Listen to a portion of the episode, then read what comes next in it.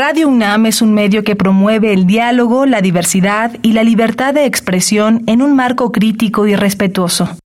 Los comentarios expresados a lo largo de su programación reflejan la opinión de quien los emite, mas no de la radiodifusora. ¿Qué podemos hacer hoy por el planeta? No uses múltiples aparatos electrónicos simultáneamente. Si alguno de ellos puede cumplir las funciones de todos, desconecta a los demás. De esa manera evitas cargar la batería de los dispositivos móviles tan seguido y evitas la sobreexposición tecnológica que puede dañar tu salud. Cuídate y cuida el planeta.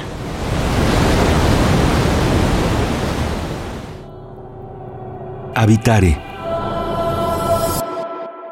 Hola, ¿cómo están? Bienvenidas, bienvenidos a Habitare, Agenda Ambiental Inaplazable. Me da mucho gusto saludarles y tener un nuevo programa donde conoceremos de un espacio que es sumamente increíble. Yo soy Mariana Vega y tengo el gusto de compartir este espacio con la doctora Clementina Equiwa. ¿Tú cómo estás hoy, Clemente? Muy bien, Mariana, como dices, yo creo que todos, todas hemos visitado el Museo de Historia Natural y Cultura Ambiental de la Ciudad de México en algún momento de nuestra vida. Y pues han sucedido muchas cosas recientemente. Entonces tenemos el enorme gusto de tener con nosotros a Mercedes Jiménez, que es arqueóloga y la directora del Museo de Historia Natural y Cultura Ambiental de nuestra ciudad. Bienvenida, Mercedes. Muchas gracias por la invitación. Es un placer y un honor estar aquí con ustedes y poderles platicar un poquito de una de mis pasiones, que es el Museo de Historia Natural. Muchas gracias por acompañarnos y a ustedes que nos escuchan, quédense porque como bien dices Clemen, ha habido muchos cambios y conocer este espacio que además es accesible para todas y todos vale mucho la pena. Así que quédense, esto es Habitar y Agenda Ambiental Inaplazable. ¡Empezamos! El Instituto de Ecología de la UNAM y Radio UNAM presentan Toma segundos destruir lo que ha crecido en años. Toma horas devastar lo que se ha formado en siglos.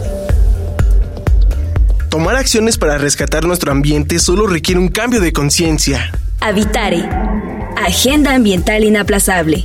Ciencia, acciones y reacciones para rescatar nuestro planeta. Nuestra, casa. Qué gusto que continúen con nosotras en este programa acerca del Museo de Historia Natural y Cultura Ambiental, que ese es el nombre completo, Clemen, ya lo conoceremos más a fondo hoy.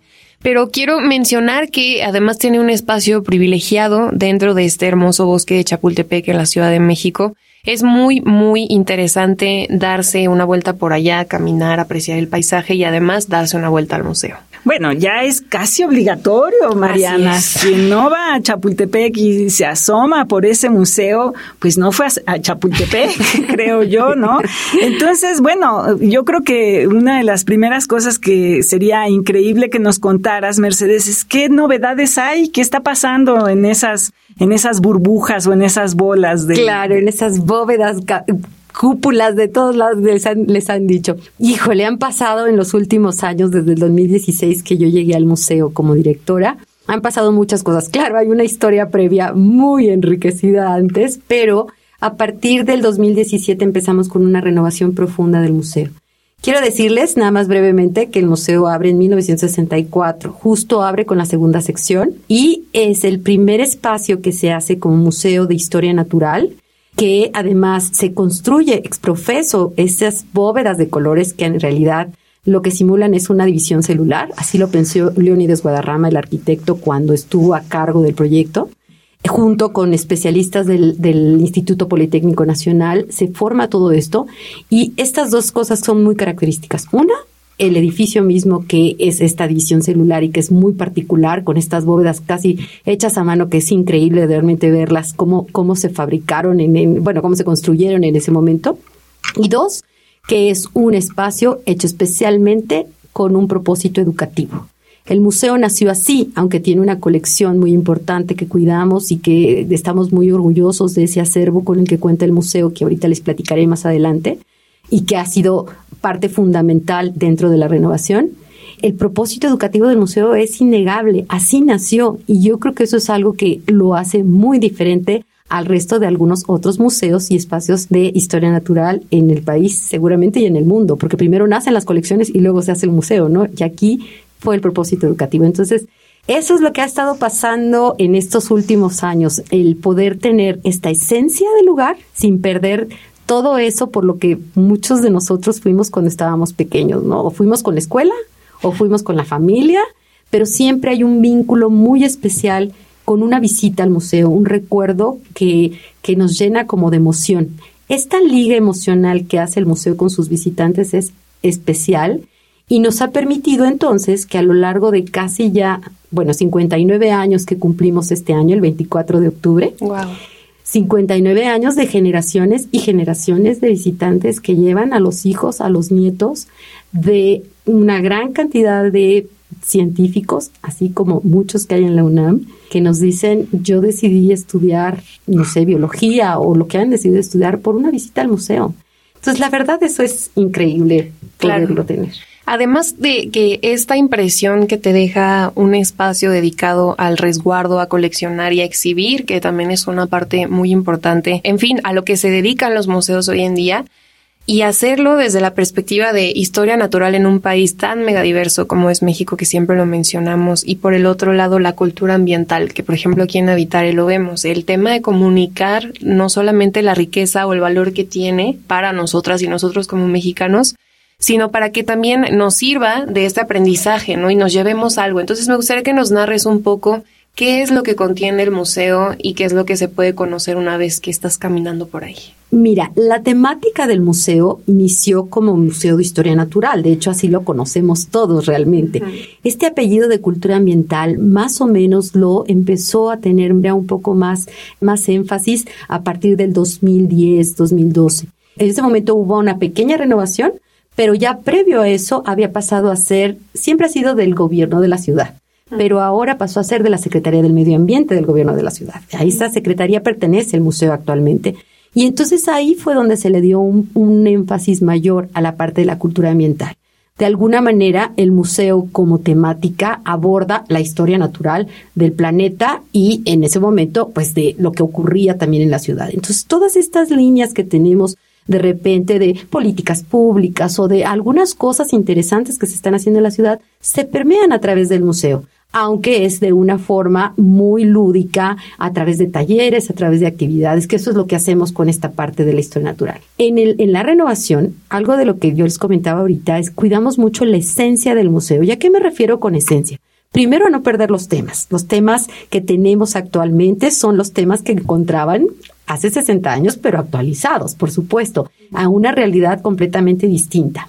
Otro punto importantísimo que hubo en el museo durante la renovación es tratar de rescatar todo lo que tenga que ver con México, con nuestro territorio nacional. No importa si estamos hablando del origen del universo o estamos hablando del país entero, estamos siempre haciendo una referencia al territorio nacional, a las especies que hay en México. Y justamente esto, lo que es más importante para nosotros es porque parte del contenido, primero, nos habla de la riqueza que hay en el patrimonio natural de nuestro país, pero además cómo podemos cuidarlo y dónde está ese patrimonio, porque muchas veces tenemos muy bien identificado, pues no sé, las playas, ¿no? O los bosques, está como muy, muy focalizado, pero dentro de la ciudad, muchos de los que habitamos, ¿no? La ciudad, que somos los que vamos al museo, porque al final de cuentas ese es su principal público visitante, los habitantes de la ciudad, como que no nos damos mucha cuenta de que en la ciudad hay una gran biodiversidad. Y eso es entonces lo que durante estos últimos años hemos tratado de poder comunicar a través no solo de las salas permanentes, sino todas las otras actividades que tenemos en el museo. Cuál es la riqueza que existe, incluso en tu ciudad, la que tienes al lado de tu edificio, ¿no? Muchas veces Claro. esta, esta, estos, estas especies que son aves migratorias, que por supuesto que se pueden ver más en el bosque. Eso es muy claro porque pues estás en un ambiente que así lo propicia. Pero si sales a tu ventana y te das un poquito la, la, oportunidad de ver lo que está pasando a tu alrededor, ¿no? Los mismos árboles, los propios jardines que tiene la gente, ahí te puedes dar cuenta de esa biodiversidad. Entonces, bueno, esto es lo que pasa en las salas del museo. Te vas adentrando desde la evolución, de cómo empezaron las primeras especies, cómo fueron evolucionando a lo largo de millones de años, hasta tener un planeta que está situado en un punto específico en el espacio que le da las características especiales como por su inclinación, por el tipo de características que hay en el propio planeta Tierra. Eso le da la diversidad biológica. Y finalmente, en estas salas, que son las primeras que están renovadas, Es el conjunto de cuatro bóvedas. Terminamos con México Megadiverso, que tiene una representación de 13 áreas naturales protegidas, en las que se va desde el sur de la República hasta el norte, haciendo toda una recreación de estos espacios. Ahorita ya medio dijiste un poquito sobre, sobre algo de estas cosas clásicas, ¿no? Me gustaría que, que nos cuentes ¿Qué se está manteniendo de estas, de estas cosas clásicas? A lo mejor, por ejemplo, el oso polar, que yo creo que todos recordamos. ¿Qué cosas hay novedosas en cuanto a, a lo mejor a diseño o a, la conformación de los dioramas? ¿Y qué cosas son innovadoras, no? ¿Qué cosas a lo mejor no se han visto en otros museos y están ustedes inventando algo que, que muchos más puedan seguir más adelante? Claro. Mira, como, como elementos esenciales, empiezo desde su arquitectura. La arquitectura está protegida por el Instituto Nacional de Bellas Artes, entonces siempre somos, además es, arquitectura característica de los años 60, entonces somos muy cuidadosos siempre con la arquitectura. Entonces las bóvedas se conservan tal cual ustedes las conocieron desde que fueron la primera vez solo que están modernizadas. Por supuesto, tienen ahora nuevos acabados, tenemos instalaciones con unos eh, terminados acústicos que nos permiten, eh, no sé si algunos de ustedes recuerdan, pero cuando llegabas adentro de la bóveda no te oías o te oías al de al lado que estaba a 25 metros al, al, otro extremo. Ahora tienen estos terminados acústicos que permiten tener, y bueno, una adecuación de iluminación museográfica que la verdad hace que las bóvedas luzcan en la arquitectura por dentro que cuando se inauguró el museo no se veía tanto, era el estilo, vuelvo a lo mismo, era de vanguardia en ese momento pero no notabas cuando tú entrabas al, a las bóvedas qué es una bóveda, ¿no? Entonces ahora lo que gran parte de lo que se rescató de la arquitectura es que por dentro puedes ver que estás dentro de una bóveda y eso es maravilloso. El otro punto fundamental para la renovación fue la colección. Nosotros tenemos una colección que inició con el museo. Aquí me gustaría aclarar una cosa, porque siempre hay como este mito que corre que el museo tiene la colección del Museo Nacional de Historia Natural del Chopo. Y esto no es así.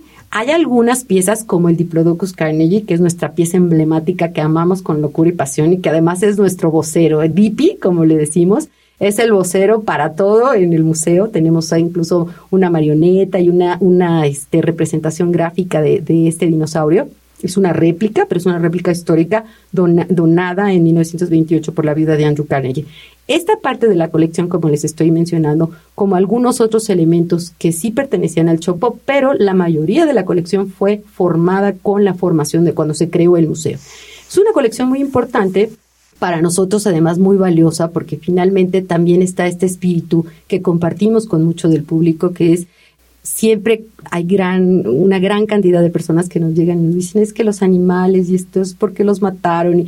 En fin, lo que tratamos de decir es, esto ocurría antes porque era la forma de estudiarlos o era la forma de tener estas colecciones. Hoy en día ya no es así y lo que más podemos hacer por estos animales es honrarlos a través de su cuidado. Entonces, la colección del museo ha tenido una, una curaduría por la bióloga Liliana Montañez, que tiene casi 20 años en el museo rescatando la colección de una manera increíble y la verdad es que está de primer nivel. Además, quiero decirles que es la única colección que existe en, en México que está registrada, por lo menos de museo, que está registrada ante Semarnat y anualmente está eh, este, actualizada con todos sus especímenes en orden y demás. Y somos muy estrictos en ese sentido porque llevamos un, una, un, seguimiento muy puntual de cómo son adquiridos los, los, este, los especímenes y bueno, que siempre estén eh, pues informados en Marnada acerca de ellos. Eh, y por otro lado, en la otra parte que rescatamos, algunos puntos específicos modernizados. Por ejemplo, esto de los dioramas. Los dioramas en su momento fueron pues estos espacios que veíamos como pintados, la, parte de los, de aunque ahora es lo mismo, en realidad es lo mismo, es dioramas o, estos cicloramas pintados con alguna pintura al óleo y luego una medioambientación, ¿no? Y los animales, ¿no? Colocados. Ahora es lo mismo, pero lo que pasa es que, bueno, los elementos tecnológicos que nos da el poder hacer reproducciones mucho más detalladas de las plantas, de los sonidos, eso nos permite tecnológicamente que realmente llegues a uno de los dioramas, puedas cerrarlos o verlo, cerrar los ojos y sentirte dentro del diorama, ¿no? Porque los sonidos son sonidos traídos del spa, del lugar, del ambiente, ¿no? Del medio ambiente que estamos haciendo. Entonces, Esta parte yo creo que es, es muy importante. Quisimos manejar, Crimen, algo muy interesante entre la parte tecnológica, la parte museográfica y la colección. Hay un balance muy bien cuidado de todo eso, porque primero no queríamos ser un museo interactivo por completo y afortunadamente se escogió así porque nos tocó plena pandemia cuando abrimos 2018, estuvimos 2019, tuvimos la primera semana de que abrimos 52 mil visitantes solo en la semana. Fue una cosa tremenda. Seguimos con un buen, muy buen ritmo de, de, de asistencia y de, toda la gente que quería venir y de repente en la pandemia, ¡pac! ¿no? Y, y, empezó todo este tema de lo interactivo, y entonces no toques y demás, y eso nos permitió a nosotros transitar de una manera tan adecuada a, a lo largo de la pandemia, porque Sí pusimos algunos puntos cerrados donde había interacción, pero lo demás quedó disponible para poder seguir conviviendo, comunicando, haciendo charlas de divulgación, teniendo más actividades dentro de las salas Creo que eso fue un acierto, ha sido uno de los aciertos del museo. Hemos tenido este balance entre la parte tecnológica, que tenemos unas cosas increíbles porque hay unas pantallas que tocas y, te van dando una, hay un desarrollo de unos investigadores de York y de Harvard que hicieron el, el, árbol de la vida, los dominios. Tú puedes tomar una especie y tomas otra, las combinas y te lleva al ancestro común. Es una maravilla porque uno que no es biólogo, ¿verdad? Este, te permite como entender cómo venimos ligados todos los seres humanos con un ancestro común, ¿no? Y, y, bueno, cositas así, hay varios toquecitos en el museo, sin embargo, no dependemos de la tecnología, la tecnología solamente es un medio. Y en realidad lo que le da vida a esos espacios es nuestra colección, pero sobre todo nuestros visitantes, que son los que llegan y conviven. Claro, porque es algo de lo que has hablado durante esta charla, es la importancia de crear una comunidad que visita este lugar constantemente, a lo mejor se pensaría, pues acabo de ir, ¿para qué regreso? Pues todo el tiempo hay novedades y todo el tiempo es una experiencia completamente diferente. A veces se nos olvida, siento, porque en la Ciudad de México hay muchos museos. La verdad es que la oferta es muy amplia. Mucha competencia. Exacto. Y lastimosamente también a muchas personas no tienen o tenemos el hábito de ir a visitar estos espacios. Entonces me gustaría que nos cuentes un poco, también a modo de invitación para quienes no conozcan el museo aún o quienes no hemos ido en mucho tiempo, que somos la mayoría aquí al menos, para que se den una vuelta, sobre todo porque la manera en la que lo comunicas, estando a la dirección de este espacio, pues es muy rica, se nota que hay detrás todo un esfuerzo porque esto se preserve y es vital porque el medio ambiente es algo también muy, a veces complicado de entender y este espacio nos ayuda mucho. Así es. Pues miren, en, nosotros estamos en, en esta parte de la segunda sección y quiero decirles que continuamos en renovación pero el, museo no ha cerrado ni un solo, bueno, por la pandemia sí, pero no se le ha dado ni un, ni un solo día en este proyecto. Vamos, vamos abriendo espacios y cerrando espacios justamente porque no queremos perder ese vínculo con los visitantes. Es un espacio muy accesible porque además puede ir toda la familia. Tenemos muchas promociones también para que puedan ir y, y la verdad es que es un, un espacio muy, muy hasta les puedo decir que barato, ¿no? De alguna forma, pero se ha querido conservar así porque ese es el objetivo del museo. El objetivo es que la gente vaya, que la gente disfrute, pero además que tenga a cambio de eso una gran experiencia, una experiencia de primer nivel, de verdad. La gente que ha ido últimamente y que, bueno, algunos tienen oportunidad de viajar a otros museos en otras partes del mundo, de verdad no le pedimos nada a otros museos en el mundo, ¿no? Vamos en eso, todavía nos falta renovar más salas, pero estamos en esa línea. Y algo, algo fundamental ahora también es que el museo se combina con la segunda sección que también se ha estado eh, trabajando. Hay muchos jardines de, de plantas polinizadoras, están regresando una gran cantidad de aves, de mariposas, de, colibríes. Entonces, el paseo mismo en Chapultepec ahora tiene un, tono diferente, ¿no? Un tono mucho más, eh, pues natural, de alguna forma, ¿no? Una, una, una cosa que te puede atraer mucho más. En el caso del museo, eh, nosotros siempre tenemos como actividades que se complementan con la visita. Y ahorita lo que mencionaban, una visita de verdad es un pedacito de lo que puedes ver, porque todos los días, si tú decides ir cada fin, y tenemos visitantes que a veces van cada fin de semana, eh, porque es algo que se da muy, muy interesante en el museo, como que también ese es otro mito que ocurre, que recibes puras escuelas. Casi en los museos que son de este tipo interactivos piensan que nuestro público es escolar. al menos, y yo he estado en muchos otros museos y efectivamente el público más abundante es el escolar. Pero especialmente en el Museo de Historia Natural, el público más abundante no es el escolar, es el familiar. Y lo que ocurre aquí es una gran liga con los maestros, porque lo que hacen los maestros es decirles a, a sus alumnos, vayan al museo, me van a traer tal o cual información o fíjense en esta, este espacio, esta sala, y entonces llegan en una visita familiar. Y eso nos permite entonces encantar a toda la familia, de tal manera que ese estudiante que a lo mejor fue llevado por un maestro regresa con su familia después de manera consuetudinaria. Ay, qué increíble. Eso se vuelve increíble, la verdad es. Pasan cosas muy mágicas dentro del Museo de Historia Natural y la verdad es que yo los invito a que si no han ido recientemente, vayan, se van a sorprender de verdad de una manera agradable, muy agradable.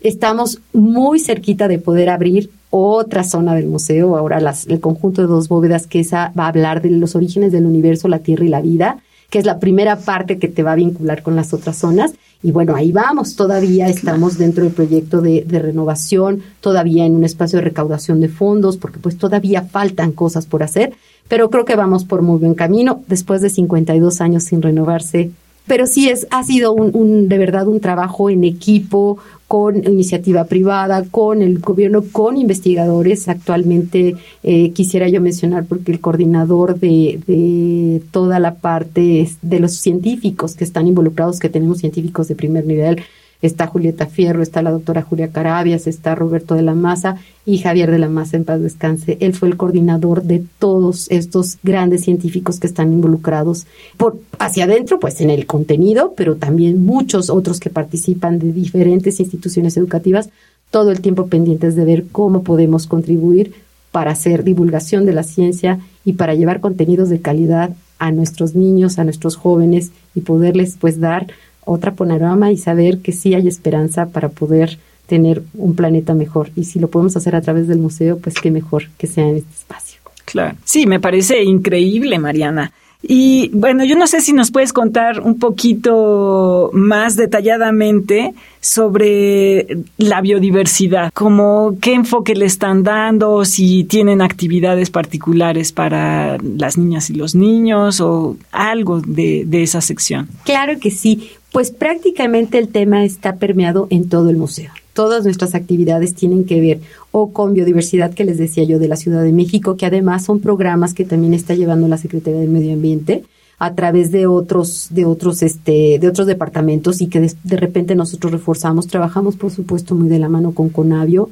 para poder también ya sea brindar a través de los programas que ellos tienen de ciencia ciudadana o eh, exposiciones, ¿no? Que de repente hacen concursos de dibujo y demás para poder ser un espacio además para que se puedan exponer estas obras de los niños o de los jóvenes en el museo.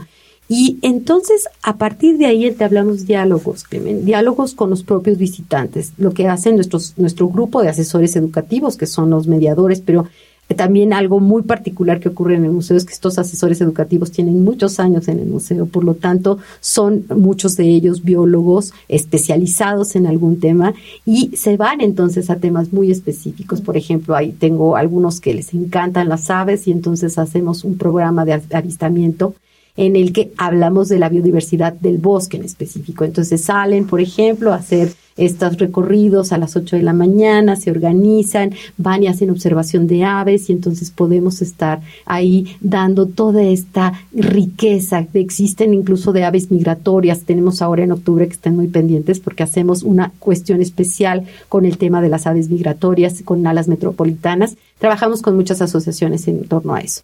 Luego, por ejemplo, también hablamos de los temas del ajolote. Tengo otro, otro de los asesores educativos que ama los ajolotes, entonces él se clava en toda esta parte de las diferentes especies, cuáles son en un momento dado las que están en más peligro, qué ocurre en los espacios como Xochimilco y demás, ¿no? Entonces, o, por qué de repente encontramos que hay en Japón y, y, se dieron muy bien y todas esas cuestiones que tienen que ver con este tema de la biodiversidad es importante que las comuniquemos y sobre todo lo que tratamos de hacer es también dar como muy, mucha claridad en cómo es importante que se conserve esa biodiversidad para que podamos conservar el resto del planeta, ¿no?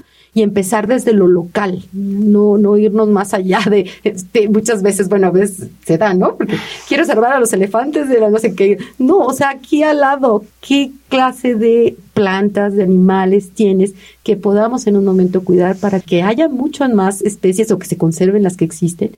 y que no, no, no sacrifiquemos de alguna manera. Entonces, en resumen, lo hacemos en todo lo que, lo que damos. Charlas, talleres, la visita misma, este, a veces tenemos teatro, tenemos también el tema de, este teatro de títeres y teatro de sombras, otra cosa que se llama Kamishibai, que es un teatro japonés que también lo vamos adaptando a los distintos temas. Música, también somos muy, muy vinculados con el arte, entonces la música, el teatro, abrimos los espacios para, para todos y la verdad es que en eso vamos fundamentando la importancia que hay en la biodiversidad, no solo del país entero y del planeta, sino especialmente la local. Claro, es que es una labor impresionante que además son muchos años, como ya nos lo mencionó nuestra invitada el día de hoy. No, bueno. Detrás de, de, preservar algo que ojalá que dure mucho tiempo más, Clemen, y que estas mejores, estas mejoras pues le lleguen a muchas personas que tienen este primer acercamiento en un espacio tan, tan rico. Lamentablemente se nos termina el tiempo para seguirlo platicando. Como siempre, Mariana. En este programa, pero Mercedes, muchas gracias por habernos acompañado y por todo lo que nos cuentas de esta gran labor del Museo de Historia Natural y Cultura Ambiental. Muchas gracias a ustedes y los espero. Los esperamos ahí de martes a domingo de 10 a 5 de la tarde. De verdad va a ser un gusto poderlos recibir. Muchas gracias. Es que vale mucho la pena. Dense esa vueltecita. Pero si les quedan dudas, quieren saber más o quieren preguntarnos algo que se haya platicado en este programa, ¿por dónde nos pueden contactar, Sí, por favor, búsquenos en Facebook en Instituto de Ecología UNAM, todo junto, en Twitter, arroba y Ecología UNAM, y en Instagram, Instituto-Ecología UNAM. Y como siempre queremos agradecerle al Instituto de Ecología de la UNAM, a Radio UNAM y a Iniciativa Climática de México. La información de Italia Tamés y la operación técnica de Paco Chamorro y Karina Barrios. En la producción a Lisbeth Mancilla y Paco Ángeles y en las voces les acompañamos la doctora Clementina Equiwa y Mariana Vega. Les esperamos en la próxima emisión de Habitare, Agenda Ambiental Inaplazable. Hasta la próxima. Fiesta de las Ciencias y las Humanidades 2023. Por un planeta sano. Un encuentro entre estudiantes, investigadoras e investigadores de la UNAM con más de 500 actividades. Conoce los desafíos que enfrenta nuestro planeta y las acciones para mantener una sana convivencia con nuestro entorno.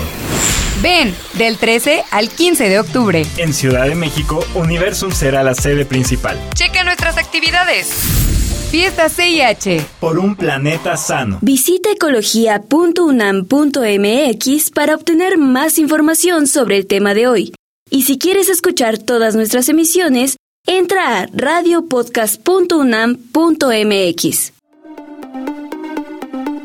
Radio UNAM y el Instituto de Ecología de la UNAM presentaron Habitare, Agenda Ambiental Inaplazable